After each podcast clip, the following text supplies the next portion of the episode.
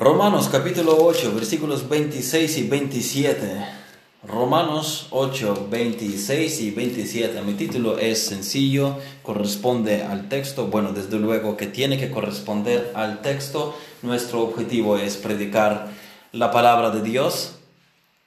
No como un hermano decía que quería predicar y decía, mira, ya tengo una predicación preparada, solo que me falta encontrar el texto bíblico para, para el sermón. nosotros no hacemos así, nosotros vamos al texto, preguntamos qué es lo que dice el texto y, y lo aplicamos a nuestras vidas. Vamos a Romanos 8, 26, 27. El título es El Espíritu nos ayuda en nuestra debilidad. Y de igual manera el Espíritu nos ayuda en nuestra debilidad pues que hemos de pedir como conviene no lo sabemos, pero el Espíritu mismo intercede por nosotros con gemidos indecibles. Mas el que escudriña los corazones sabe cuál es la intención del Espíritu, porque conforme a la voluntad de Dios intercede por los santos.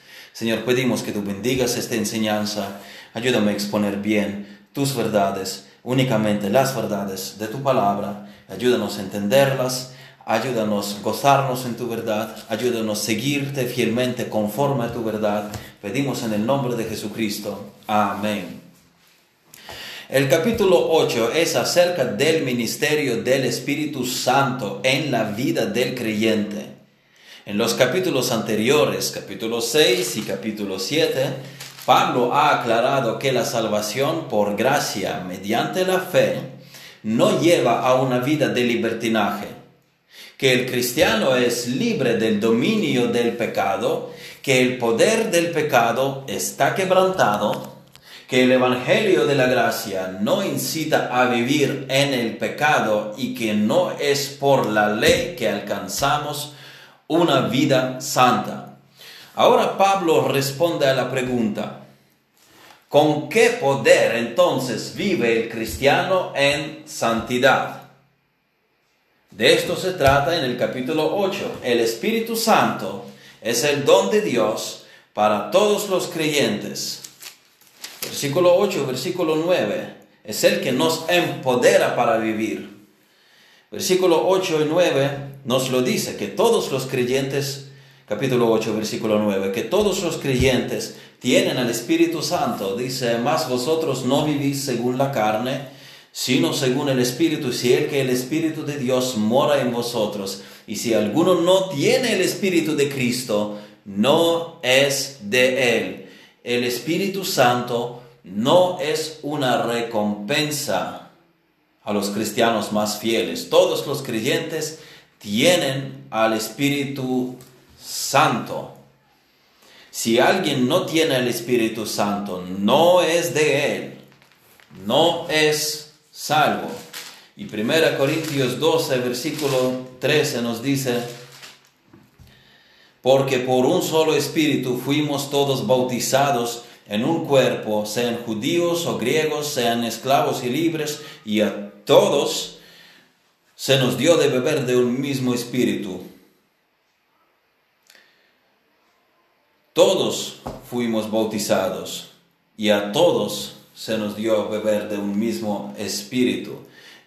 Y nosotros necesitamos el Espíritu Santo para vivir santa y piadosamente. Damos gracias a Dios por el Espíritu Santo. Es el don de Dios para nosotros. Es con su poder nosotros vivimos. Es como hemos dicho, no es como hemos dicho una recompensa para los cristianos más fieles. Es el don para nuestras debilidades para que podamos vivir en Cristo. Soy débil, no, no puedo hacer todas estas cosas, pero el Espíritu me ayuda en mi debilidad. Y una de las áreas en que desesperadamente necesito la ayuda del Espíritu Santo es la oración. Hoy primero quiero indicar a un error, una confusión que no es la intercesión o la ayuda del Espíritu en nuestra oración, porque nuestro texto dice que el Espíritu intercede por nosotros con gemidos indecibles y existe un error, una confusión acerca de, de, de esta faceta del ministerio del Espíritu Santo, su intercesión por nosotros con gemidos indecibles, y quiero aclararlo. Y luego, después de esto, después de esto miraremos que, qué es la ayuda del Espíritu en la oración. Así que primero, hay los que confunden la intercesión del Espíritu Santo o gemidos indecibles. Todo esto lo confunden con lenguas o supuestas lenguas, cosas que no se puede entender. Digo supuestas porque en realidad son sílabas incoherentes, lo que solemos escuchar, a lo que algunos intentan vincular este pasaje, gemidos indecibles, pero en realidad lo que, lo que oímos a menudo que se practica no son lenguas, son sílabas. Y decir que estas sílabas no entran en el concepto bíblico sobre las lenguas, tal como leemos en las escrituras, que los residentes de diversos sitios oían hablar en Jerusalén en sus lenguas las maravillas de Dios. Eso es lo que leemos en Hechos 2. Hasta ahora nadie vino a mí diciendo algo coherente en alguna lengua conocida, como eran conocidas las lenguas, los idiomas en Hechos 2.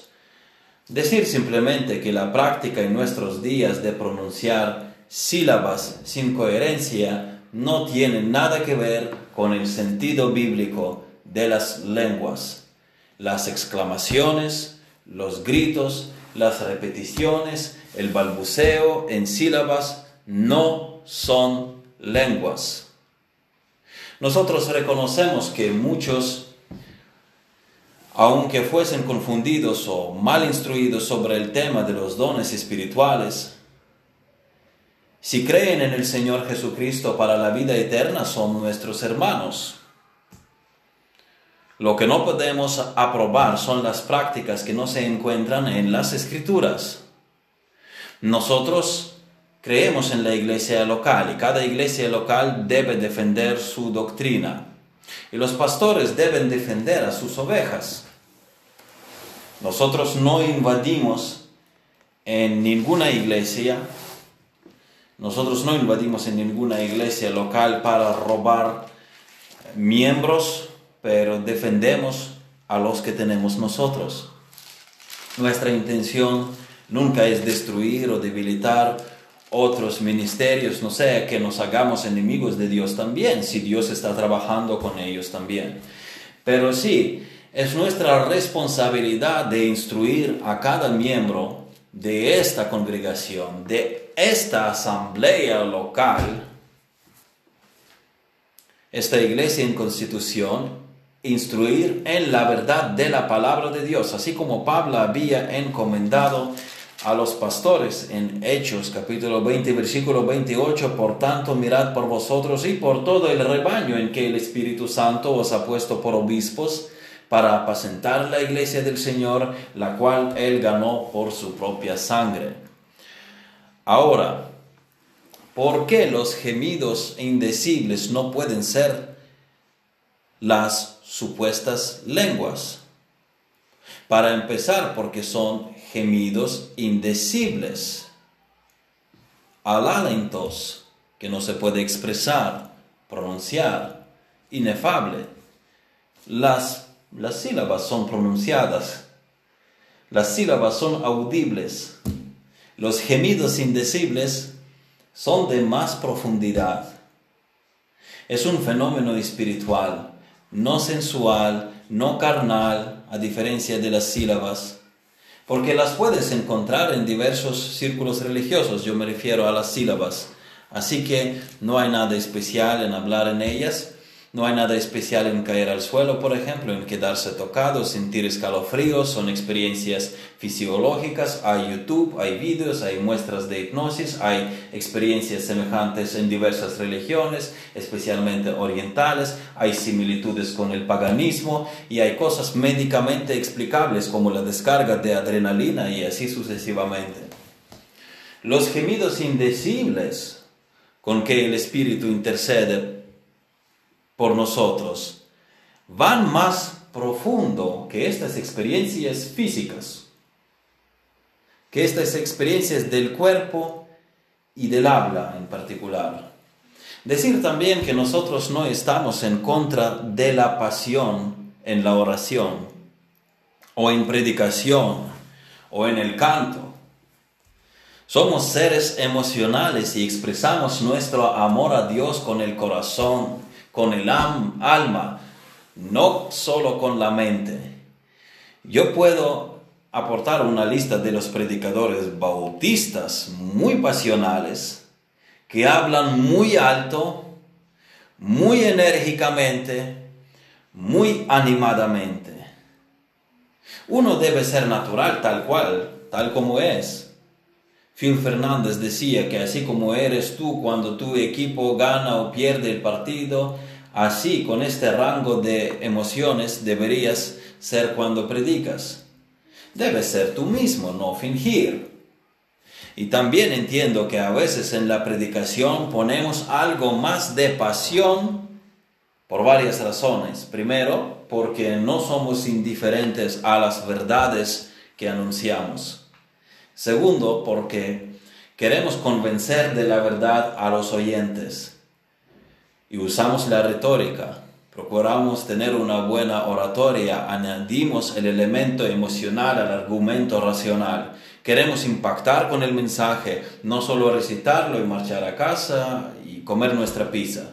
Nosotros queremos que el mensaje impacte, por lo menos de nuestra parte, hacer todo lo posible. Y oramos que el Espíritu Santo se encargue de la transformación de los corazones. Y lo mismo en la oración. Queremos expresar también nuestra angustia, nuestro gozo, traer a Dios nuestro corazón sangrando, expresar nuestra necesidad en Él, nuestra desesperación, por Él. Y entonces sentimos esta presión del alma y oramos con pasión. No estamos en contra de la pasión. Así que no predicamos en contra de la pasión, no la suprimimos. Estamos más bien en contra de la falsedad, pero no en contra de la pasión. Falsedad en fingimiento y falsedad en doctrina. Pero si tú oras de manera apasionada, no pares de hacerlo.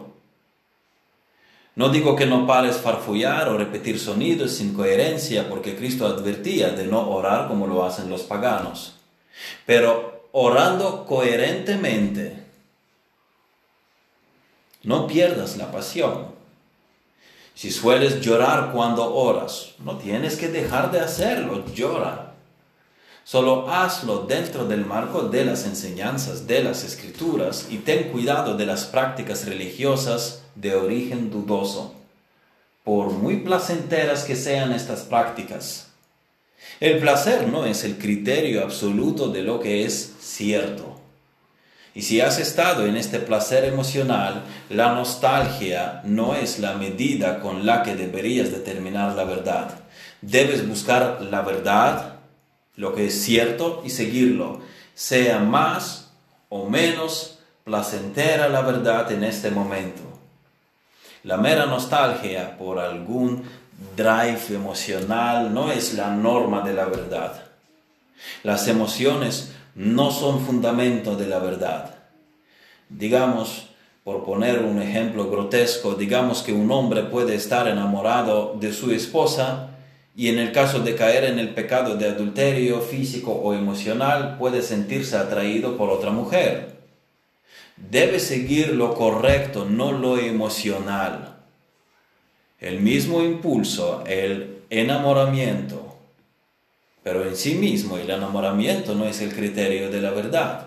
La verdad es que él está casado y debe guardar el pacto de amor con su esposa y darle libertad a su enamoramiento exclusivamente dentro del matrimonio, exclusivamente hacia su esposa.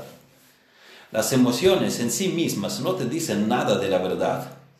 Las emociones deben operar dentro del marco de la verdad establecida por otros criterios. La palabra infalible de Dios. En cuestiones de fe, la Biblia, la palabra escrita de Dios, es nuestro único criterio. Esta es la verdad absoluta. Da igual qué sensaciones hayas tenido. Pero yo le he sentido. ¿Y qué? ¿Y? ¿Crees que eres el único que sientes algo? Yo vi a las personas que afirman que la Virgen les aparecía. Les hablas del Evangelio de Jesucristo, el Evangelio de fe en Jesús y no lo aceptan porque afirman estar bien con Jesús a base de sus visiones de la Virgen. Ignacio de Loyola, fundador de Compañía de Jesús, los jesuitas, ha tenido sus experiencias. Busquen en Google las visiones de Ignacio de Loyola. Los budistas hablarán de sus experiencias, los hinduistas de las suyas. Islam surge de una revelación adicional siglos después del Nuevo Testamento. Así que si lo has sentido, si lo has soñado, si lo has experimentado, ¿y qué?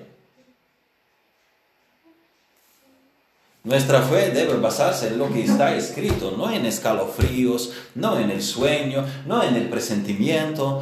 Todas estas cosas las puede experimentar cualquiera, ni hace falta creer en Jesucristo para esto. Tú basa tu fe en la Biblia. Así que expresa tu pasión, pero dentro del marco de la sana doctrina de las escrituras. Si eres emocional y si sientes pasión por el Señor, exprésala pero de manera sana, es decir, sin desorden, sin hacer una burla de la fe, sin imitar el paganismo, sin confundir la espiritualidad con la sensualidad. Si quieres levantar la mano, levanta. Si quieres hablar más alto, habla más alto. Hay iglesias bautistas que creen en cesación del don de lenguas tras el fin de la era apostólica, pero que son muy dinámicos en su culto de manera ordenada. Los oyentes pueden interactuar con el predicador, por ejemplo, confirmando lo que dice con un amén. Muchas veces le siguen animando al predicador que siga hablando dinámicamente, diciéndole frases como especialmente esto sucede en las iglesias norteamericanas. A veces les oyes a predicar y alguien de la sala dice, That's right, es cierto, o come on preacher, venga predicador. Uno de mis predicadores que habitualmente he escuchado, Joel Hyatt, deletreando el apellido H-I-A-T-T, de la iglesia bautista Westside en Carolina del Norte, Estados Unidos, una iglesia bautista conservadora, una iglesia de la vieja escuela, Joel Hyatt, o Joel Hyatt, eh, predica muy dinámicamente, muy alto, caminando la mayor parte del sermón. Él puede bajar del púlpito, acercarse a los miembros y hablar a ellos cara a cara, interactuar con ellos. Y en una de esas él cogió a uno por los hombres, lo sacudió y le dijo, aleluya, alaba al Señor. Pero su pasión no significa que ellos comprometen la sana doctrina o traen prestados los elementos del culto de otras religiones o del culto de la serpiente kundalini, de hinduismo o budismo o lo que sea. Son sanos en doctrina y son pasionales. Nadie está en contra de la pasión por el Señor. Estamos en contra de la confusión doctrinal. Nuestro texto no habla de lenguas. El don de lenguas no es una cosa tan siquiera conocida en la epístola a los romanos. En 1 Corintios, 1 Corintios 12, la carta eh, que fue escrita antes de la a los romanos, hay lista de los dones espirituales y están las lenguas en la lista. Pero en una epístola más tardía, como Romanos, las lenguas ya no figuran en la lista de los dones espirituales en Romanos 12. Parece que las lenguas han sido cesándose muy pronto, tal como el apóstol había anunciado, y cesarán las lenguas en 1 Corintios 13, 8. Las lenguas cumplieron su función de indicar que el Evangelio era para todas las naciones, no solo para los judíos. Y es por eso que ocurrieron entre diversos grupos étnicos y culturales a lo largo del libro de los Hechos El Evangelio es para todos, no solo para los judíos. Pablo dice que las lenguas son señal. La señal indica algo. Tú ves la señal y sigues a donde indica, pero no te quedas con la señal, no te paras en la señal, avanzas hacia el destino. Y parece que las lenguas fueron cesándose rápido, sin aún cesar el último apóstol todavía, el apóstol Pablo, quien estaba escribiendo esta carta a los romanos. Así que las lenguas es algo que, por lógica, los romanos, leyendo esta carta, deberían, no deberían pensar en ellas, porque ni tan siquiera figuran aquí, ni en la lista de los dones espirituales en la epístola a los romanos. Pero los argumentos a que los gemidos indecibles no son lenguas son estos. Primero, Pablo describe, Pablo describe la ayuda del Espíritu a todos los creyentes. El capítulo 8 es acerca del ministerio del Espíritu Santo en la vida de cada creyente y abarca muchas áreas. Ya habíamos leído en Romanos 8, 9 mas vosotros no, no, vivís según la carne, sino según el Espíritu, si, el que si es que el Espíritu de Dios mora en vosotros. Y si alguno no tiene el Espíritu de Cristo, no es de Él. Y a continuación Pablo habla de las bendiciones del Espíritu Santo en la vida del creyente, de cada creyente. La ayuda del Espíritu en la oración es la ayuda con que cada creyente cuenta. No era así con el don de lenguas. No todos tenían don de lenguas, así como no todos tenían cualquier, cualquier otro don del Espíritu Santo. Miren 1 Corintios 12,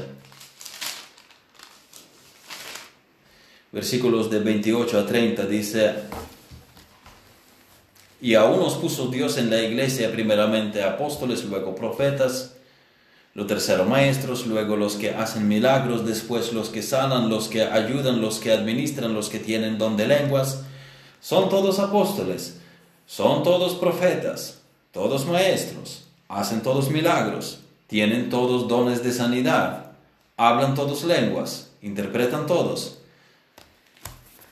La respuesta a estas preguntas es evidentemente no. La Biblia deja muy claro que las lenguas no son para todos los creyentes. No hay un solo don del Espíritu Santo que se les dé a todos los creyentes.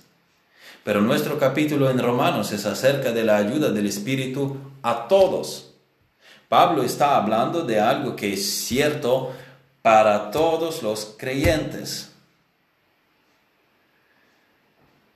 Pablo generaliza incluso a todos cuando se incluye a sí mismo diciendo, y de igual manera el Espíritu nos ayuda en nuestra debilidad. Él dice, a mí también, a nosotros. Nos ayuda. Todos los cristianos oran. Todos los cristianos necesitan la ayuda del Espíritu en oración. El Espíritu Santo nos ayuda a orar cuando ni siquiera sabemos cómo encuadrar nuestra oración, cómo articular nuestras peticiones. El Espíritu Santo toma los anhelos más profundos de nuestro corazón y los presenta ante el trono de Dios. Qué maravillosa verdad es esta. Siguiente, el propósito del don de lenguas era que fuese una señal a los incrédulos, no a los creyentes. Vamos a volver a 1 Corintios esta vez capítulo 14, versículo 22. Así que las lenguas son por señal, no a los creyentes, sino a los incrédulos. Y en Hechos capítulo 2, eh, versículos de 8 a 11, leemos esto. ¿Cómo pues les oímos nosotros hablar cada uno en nuestra lengua en la que hemos nacido? Partos, medos, elamitas y los que habitamos en Mesopotamia, en Judea, en Capadocia, en el Ponto y en Asia, en Frigia y Panfilia, en Egipto y en las regiones de África más allá de Sirene, y romanos aquí residentes, tanto judíos como prosélitos, cretenses y árabes, les oímos hablar en nuestras lenguas las maravillas de Dios. Vemos aquí como en Jerusalén la gente se asombraba del mensaje acerca de Dios, mensaje oído en la lengua de cada uno de ellos. El destino de este don, su propósito, no era para privacidad, sino para la señal, para ser exhibido. No, no el don mismo, pero aquello a lo que el don indicaba. Y señal para los incrédulos, no para los creyentes. Así que decir que los que de verdad tienen este don, el don de lenguas, y lo ocultan, no lo exhiben como los que tienen don falso de lengua. Decir esto no tiene sentido porque no se cumple entonces la función del don, servir de señal a los incrédulos. Este don debería ser visto con el uso para los incrédulos, para servir de señal a los incrédulos. No es para la privacidad. No tiene sentido, repito, decir que, bueno, los que de verdad tienen este don deberían esconderlo, deberían reservarlo para sí mismos. No, porque no fue diseñado este don para esto. Fue al contrario, a anunciar en lenguas el mensaje acerca de las maravillas de Dios y un mensaje que, que lo entendiesen los que lo escuchan. En relación a 1 Corintios 14 hay que hacer unos comentarios más. Vamos a hacer un pequeño paréntesis aquí. Existe un punto de vista erróneo que las lenguas son un código para la oración entre el que ora y Dios, que solo que para que Satanás no entienda la oración del que ora y no tome ventaja. Estos son razonamientos fuera de las escrituras por completo. ¿Dónde está escrita semejante cosa? ¿Dónde está escrito que la oración en lenguas es una oración codificada para que el diablo no se entere de lo que estamos hablando con Dios?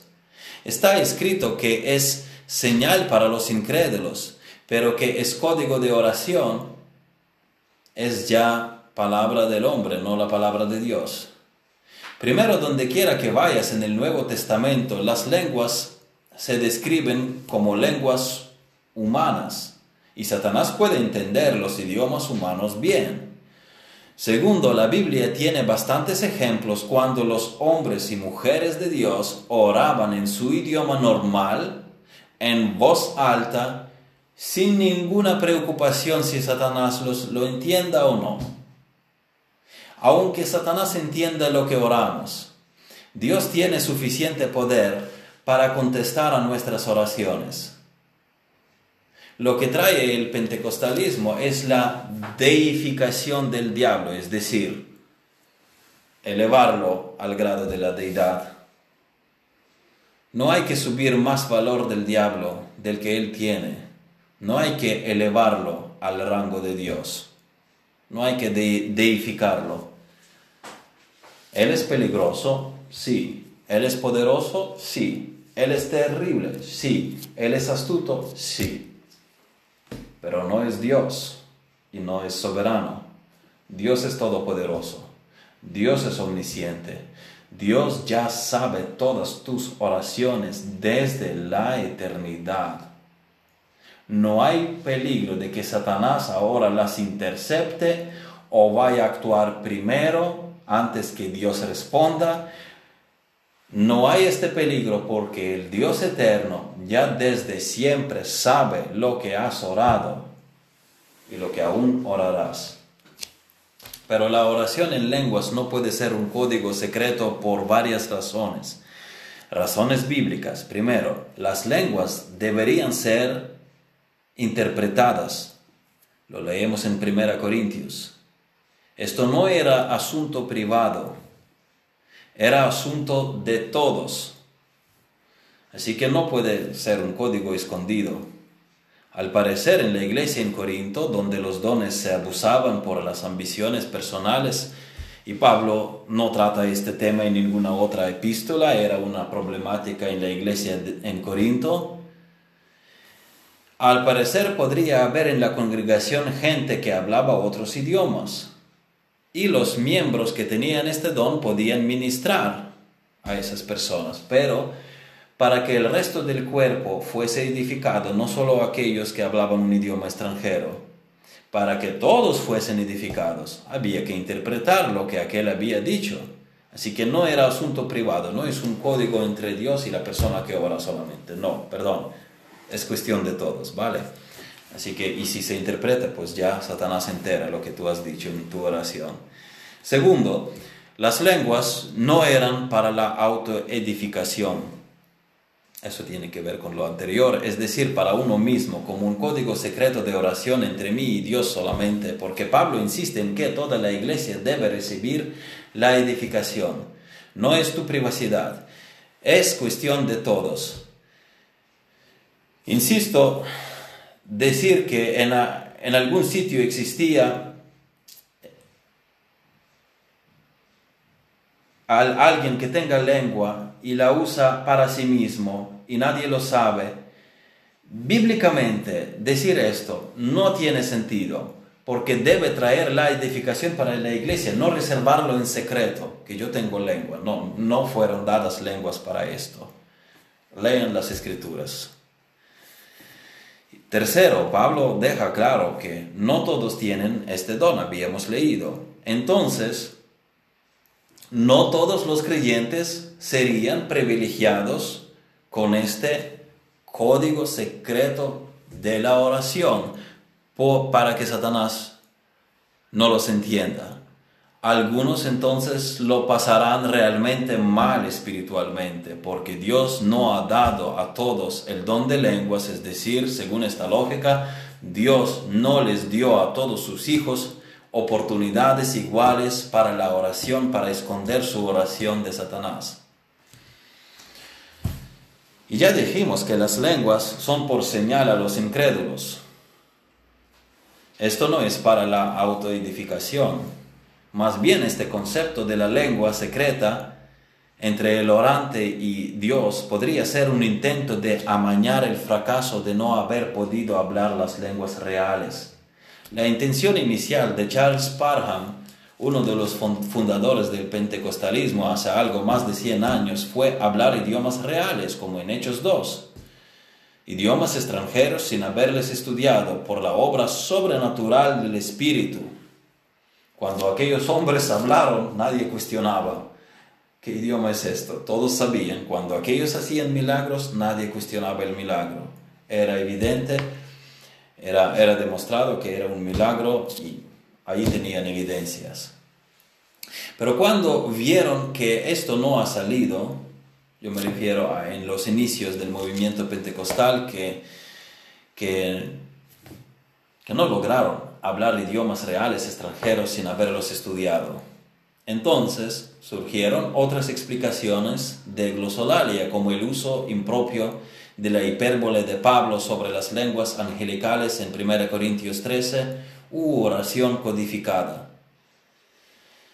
Así que terminamos aquí, porque nos toca hablar todavía de la ayuda del Espíritu en su sentido correcto. Terminamos aquí que los gemidos indecibles no son lenguas. Volvemos a nuestro pasaje ahora, Romanos 8, versículos 26 y 27. Y de igual manera el Espíritu nos ayuda en nuestra debilidad, pues que hemos de pedir como conviene no lo sabemos, pero el, el Espíritu mismo intercede por nosotros con gemidos indecibles. Mas el que escudriña los corazones sabe cuál es la intención del Espíritu, porque conforme a la voluntad de Dios intercede por los santos. El Espíritu nos ayuda en nuestra debilidad. Somos débiles. Necesitamos la ayuda de Dios. Sin Él no hay vida cristiana. Así como el Espíritu nos ayuda a creer en Jesucristo. Así como el Espíritu nos ayuda a consolarnos en las promesas de Dios. Así como el Espíritu nos ayuda en nuestra lucha contra el pecado así como el Espíritu nos ayuda a ser fieles a Dios, así como el Espíritu nos ayuda a superar las pruebas y la persecución, así también el Espíritu nos ayuda en la oración. El Espíritu nos ayuda en todo, en todo nuestro andar. Versículo 36 dice, 37. Antes en todas estas cosas somos más que vencedores por medio de aquel que nos amó. ¿Por medio de quién? Por medio de nosotros. Nuestras fuerzas. ¿Por qué superamos todo y salimos victoriosos? Porque Dios nos sostiene. ¿Por qué oramos? Porque el Espíritu hace que oremos. Sin Él no somos capaces de nada no somos capaces de arrepentimiento, no somos capaces de creer en el Señor Jesús, no somos capaces de crecer en la gracia y en el conocimiento de Dios, no somos capaces de nada. Y sin Él, sin la iluminación del Espíritu de Dios, no podemos entender las escrituras. Necesitamos venir a las escrituras con humildad, pidiendo a Dios enseñarnos sus verdades. Unos entienden el Evangelio y, lo aplican creyendo en Jesucristo y otros no. ¿Por qué? Por la obra del Espíritu Santo. Y así, y así como Él nos ayuda en el entendimiento de su palabra, asimismo Él ayuda a los hijos de Dios en la oración. ¿Cuántos se dan cuenta de que necesitamos ayuda? el, Espíritu nos ayuda en nuestra debilidad. En Lucas 10:40 también tenemos esta palabra en otra instancia de la palabra Sunanti Lambanetai, de Sunanti Lambanomai, ayudar es, es agarrarse del lado de alguien, estar a su lado, tomar interés con otro asistir en llevar a cabo una tarea. El Espíritu nos asiste en todo nuestro caminar con el Señor y el Espíritu nos asiste en la oración. Nosotros somos débiles. Nosotros somos incapaces de vivir para Cristo sin el, sin el Espíritu. Cristo dijo en, el Evangelio de Juan, en varias ocasiones, prometiendo darnos enviarnos al Consolador. Juan 14, 16 dice, y yo rogaré al Padre y os dará otro Consolador para que esté con vosotros, para que esté con vosotros para siempre. En presencia de Cristo, Pedro era un hombre denodado hasta que sacó la espada para pelear, que la manejaba mal. Es otra cuestión, pero estaba dispuesto de pelear. Alguien dijo que Pedro no era un soldado, era un pescador y es por eso que logró solo cortar la oreja. Pero cuando prendieron a Cristo, Pedro se acobardó. Pero al llegar el Espíritu, Pedro cobró el valor y se puso en medio de la multitud con una predicación denodada. En Hechos 2.14 leemos entonces Pedro poniéndose en pie con los once, alzó la voz y les habló diciendo, varones judíos y todos los que habitáis en Jerusalén, esto sea notorio y oíd mis palabras. ¿Quién da este valor? El Espíritu Santo. ¿Quién te hace seguir a Cristo? El Espíritu Santo. ¿Quién te hace amar a Cristo? Odiar el pecado ¿Quién te hace entender las profundidades de la palabra? El Espíritu Santo. ¿Quién te ayuda a orar? El Espíritu Santo. La oración es nuestra gran debilidad. No sabemos cómo enmarcar nuestra oración. No conocemos las peticiones. No todas las peticiones honran a Dios. Somos débiles en la oración. No siempre queremos orar porque nuestra carne se opone a orar. Por eso Pablo, tanto como tanto a Efesios como Judas después eh, en otra en su epístola nos llaman a la oración en el espíritu. En Efesios leemos en capítulo 6 versículo 18 orando en todo tiempo con toda oración y súplica en el Espíritu y velando en ello con toda perseverancia y súplica por todos los santos. luego Judas también, versículo 20. No hay que buscar el capítulo porque Judas es solo un capítulo. Versículo 20 dice, pero vosotros, amados, edificando sobre vuestra santísima fe, orando en el Espíritu. Así como, así como nuestra obediencia en Cristo a Dios es el resultado del ministerio del Espíritu en nuestras vidas, así también la oración es posible porque el Espíritu nos capacita a esto. Miren Gálatas 5. Allí el obedecer a Dios es andar en el Espíritu. Es porque el Espíritu nos capacitó vivir en la novedad, andar en la novedad de vida. Por eso se llama la andadura en el Espíritu, el andar en el Espíritu. Y lo mismo con la oración, el Espíritu nos capacitó para que orásemos, para que tuviésemos a través de la oración, la comunión con Padre. Nuestra oración es en el Espíritu porque viene de un corazón regenerado. Vamos a repetirlo. Nuestra oración es en el, en Espíritu porque viene de un corazón regenerado por el Espíritu. No es un rezo de una persona inconversa, no es rosario, no es Ave María, es un clamor de una persona transformada, de una persona con un corazón de carne, no de piedra. El Espíritu nos hace que vengamos a Dios como a nuestro Padre. Por eso es que nuestra oración es en el Espíritu, porque viene de un corazón en que mora el Espíritu.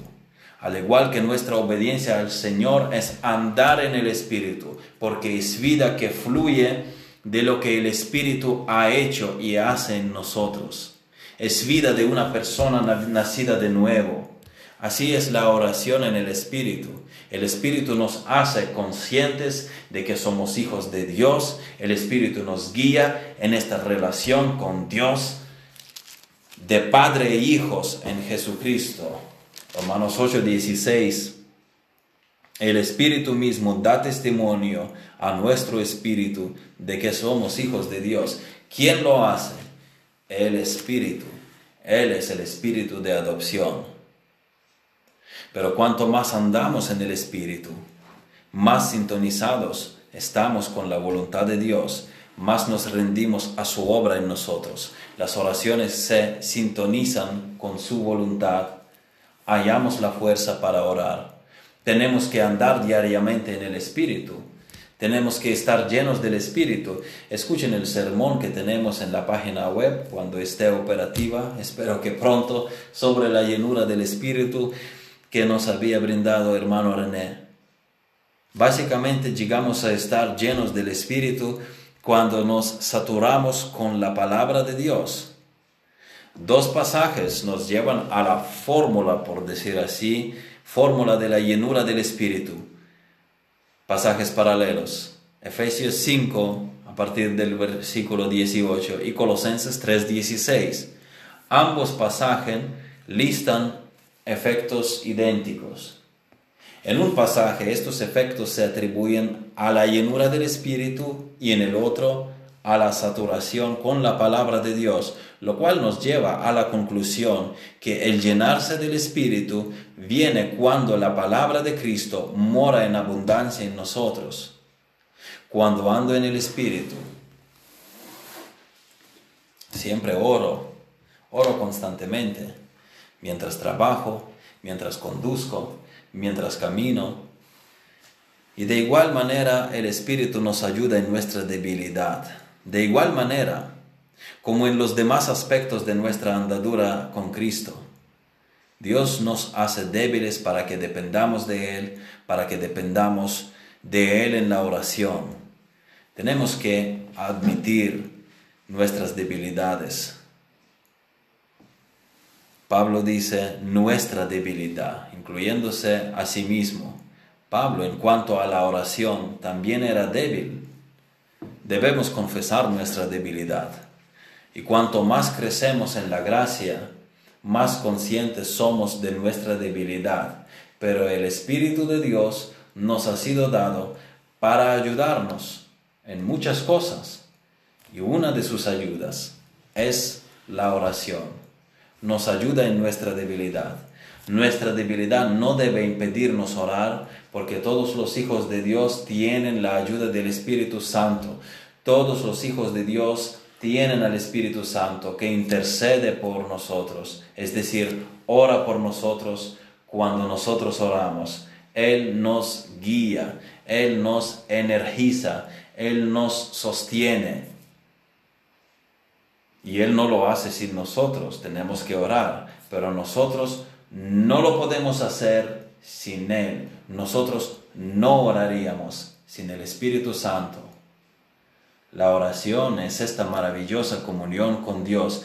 La oración va en conjunto con el Todopoderoso, con el Espíritu Santo. La oración eficaz es orar al Padre a través del Hijo en el poder del Espíritu Santo. Las tres personas están involucradas en nuestra oración. Una de nuestras debilidades en oración es nuestra indiferencia. Yo diría que es mi mayor debilidad. Mi debilidad no es falta de fe. Yo creo que Dios puede hacer cosas ah, espantosas, milagrosas. Yo creo que Dios responde a la oración, pero creo que mi mayor debilidad en oración es la apatía. Yo no tengo problemas con que Satanás escuche mis oraciones porque creo en el poder de Dios, que Él es soberano sobre Satanás, pero esta sí que es mi debilidad, la indiferencia. No oramos como deberíamos, no tenemos suficiente inquietud, no tenemos suficiente motivación, a veces simplemente somos carnales. La carnalidad no es una posición permanente para el cristiano, el cristiano puede caer en la carnalidad, pero no está ahí permanentemente. Dice Romanos 8:6 que esto nos lleva a la muerte, dice, porque el ocuparse de la carne es muerte, pero el ocuparse del espíritu es vida y paz. Si tú llevas tu vida en carnalidad, te estás llevando a ti mismo a la muerte. Si tu vida está determinada, toda la trayectoria de tu vida por la carnalidad, si el rumbo de tu vida es la carnalidad, pues te estás llevando a la muerte. Necesitas ser salvo, necesitas ser regenerado, necesitas venir a Jesucristo, rogar por la misericordia. Pero es posible tener deslices, tener una mentalidad carnal de vez en cuando. Y cuando eso sucede, pierdo deseo de orar, me vuelvo apático cuando se trata de la oración. Y el problema de la no oración es la apatía. La gente hace las cosas que quiere hacer, ¿verdad? La, razón por la que nosotros no oramos o no oramos más es porque simplemente no queremos. Si no andamos en el Espíritu, no queremos orar. Dios nos ayude con nuestra indiferencia y el Espíritu Santo, a pesar de nuestra indiferencia, nos ayuda. Es nuestra debilidad. La indiferencia es nuestra debilidad. El Espíritu nos ayuda en nuestra debilidad. Aún así nos hace orar. Otra debilidad es ignorancia. Aquí dice, pues que hemos de pedir como conviene, no lo sabemos, pero el Espíritu mismo intercede por nosotros con gemidos indecibles. No sabemos por qué cosas orar y cómo orar, pues que hemos de pedir como conviene, no lo sabemos. El Espíritu Santo cierra la brecha entre nuestra comprensión inadecuada de qué orar y cómo orar, y Él hace una presentación adecuada delante del Padre. Cuando oramos, el Espíritu ora.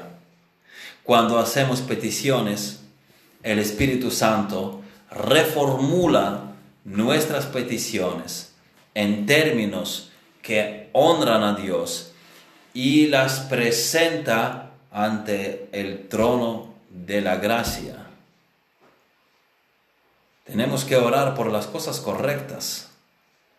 Dios nos dio eh, promesas responder a nuestras oraciones. Pero también hay textos que equilibran la balanza diciendo que Dios nos da lo que corresponde a su voluntad.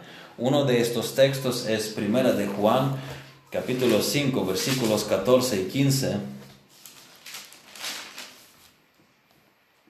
Y esta es la confianza que tenemos en Él, que si pedimos alguna cosa conforme a su voluntad, Él nos oye. Y si sabemos que Él nos oye en cualquier cosa que pidamos, sabemos que tenemos las peticiones que le hayamos hecho. En este pasaje hay un importante matiz conforme a su voluntad. Dios nos contesta conforme a su voluntad. Podemos agrupar las respuestas de Dios a nuestras oraciones en las siguientes categorías. Hay respuesta no, simplemente no. Eso lo que tú estás pidiendo no es lo mejor para ti. No te lo voy a dar. Otra respuesta es, no ahora. Todavía no estás preparado para recibirlo. Debes crecer todavía. Si te lo doy ahora, no te va a servir para bien. Y la tercera respuesta es simplemente sí, adelante. Pero la respuesta a la oración depende de la voluntad de Dios y de nuestra oración por ello también. Si no oramos, no recibimos. Y Santiago lo hace ver en capítulo 4. Y si oramos y no recibimos es porque no es la voluntad de Dios. Ambas cosas están interconectadas. El mecanismo de la oración es este. La oración comienza en el cielo. Dios Padre pone el deseo en nuestro corazón a través del Espíritu Santo y lo envía de regreso al cielo. Es una especie de círculo. Dios nos mueve a orar por ciertas cosas y lo traemos nuevamente al trono en el nombre de Jesús y en el poder del Espíritu Santo. Es un privilegio de traer las cosas en movimiento junto con Él él puede hacer cosas sin nosotros, pero Él nos incluye en su plan. Qué maravilloso. El Espíritu Santo puede guiarnos en lo que debemos pedir. Él puede impresionar con algo en nuestro corazón. Muchas de esas cosas son obvias, pero el Espíritu podría poner a alguien en tu corazón y mostrarte cómo orar por esa persona o poner en nuestro corazón aquello por lo que debemos orar.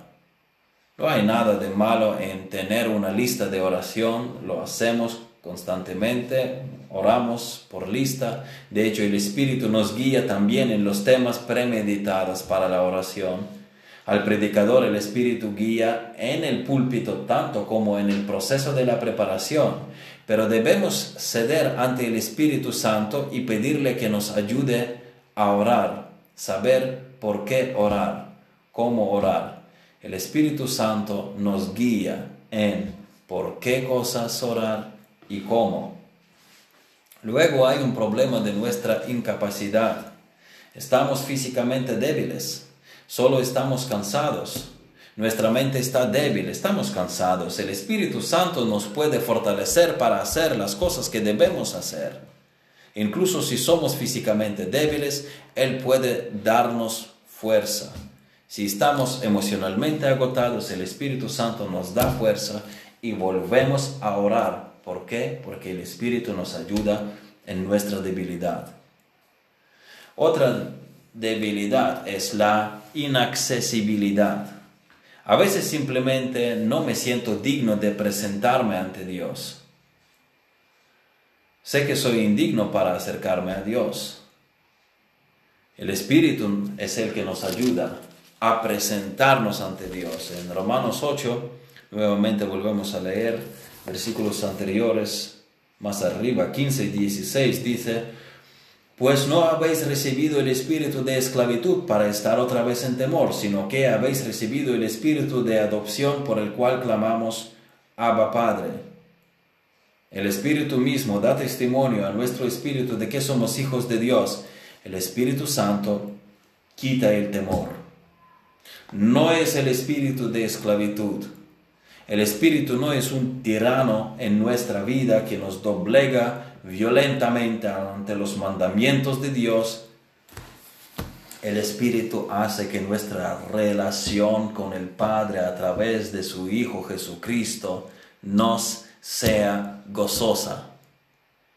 El mayor placer para nosotros es andar con Dios y obedecer sus mandamientos, estar con, con Jesús. El Espíritu nos recuerda que somos hijos de Dios oramos Abba Padre, es decir, nosotros nos aproximamos a Dios como nuestro Padre. Así que nadie, nadie puede llamar a Él así, con este término íntimo, Abba, solo los hijos. El Espíritu nos asegura, mira, cuando fuiste salvo, Dios quitó ese espíritu de miedo ahora eres un hijo de Dios, puedes atreverte a venir a Dios. No hay obstáculo. El Espíritu de Dios nos recuerda, tú no eres digno, pero eres un hijo de Dios. Y Jesús eliminó todos tus pecados y tus oraciones no se basan en absoluto en tus méritos. Todo está basado en los méritos de Jesucristo. Puedes entrar en la presencia del Padre en el nombre del Señor Jesús, que con su muerte te dio el acceso al Padre.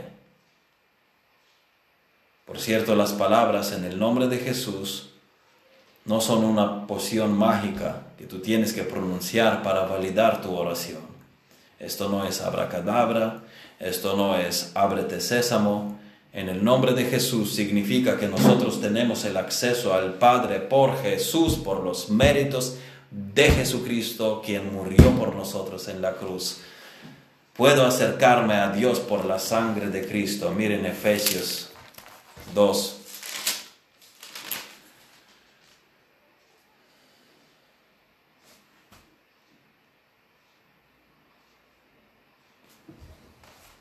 Efesios 2.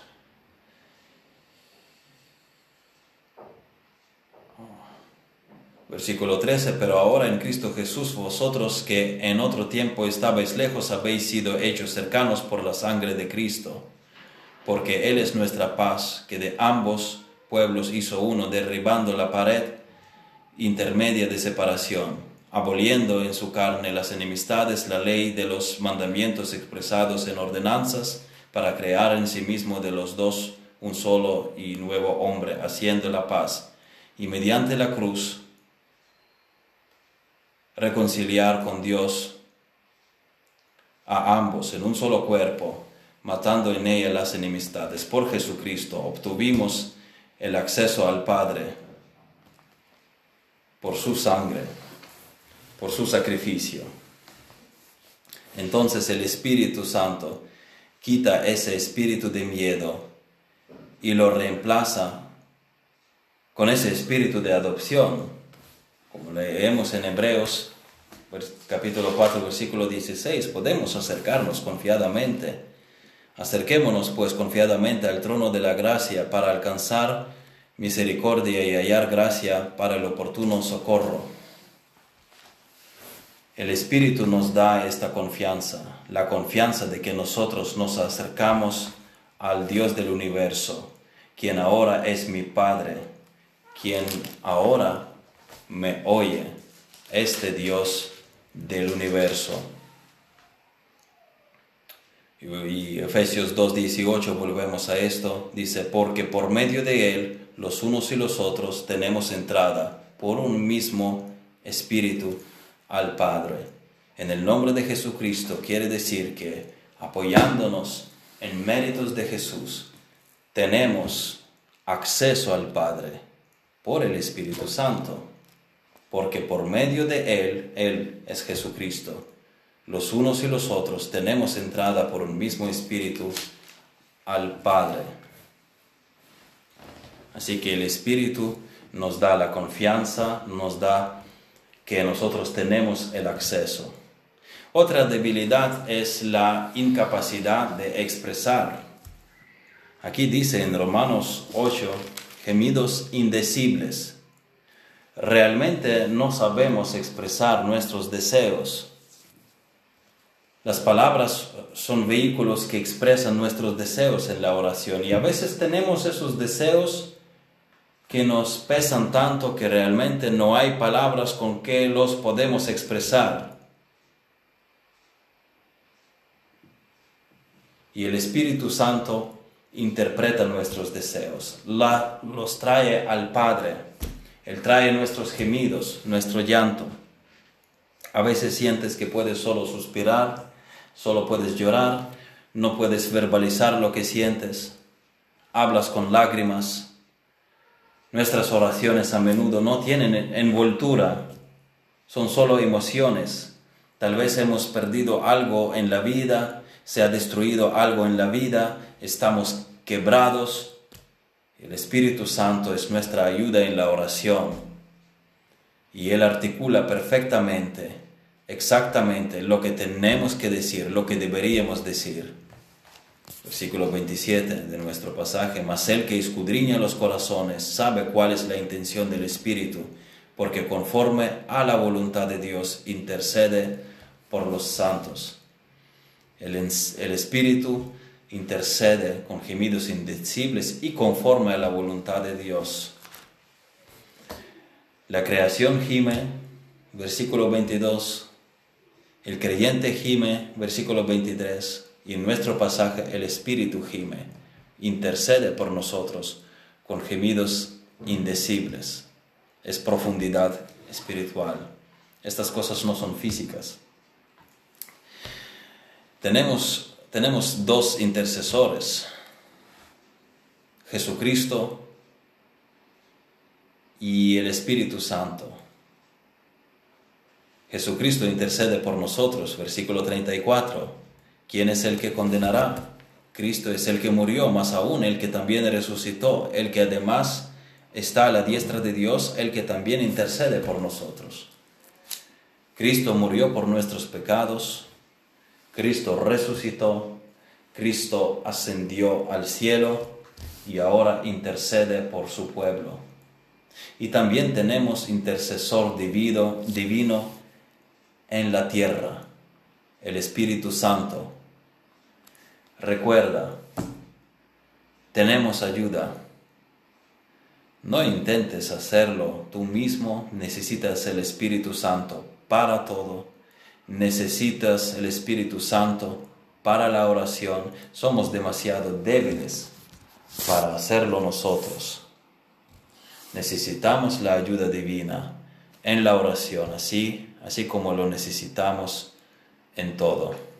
Amén.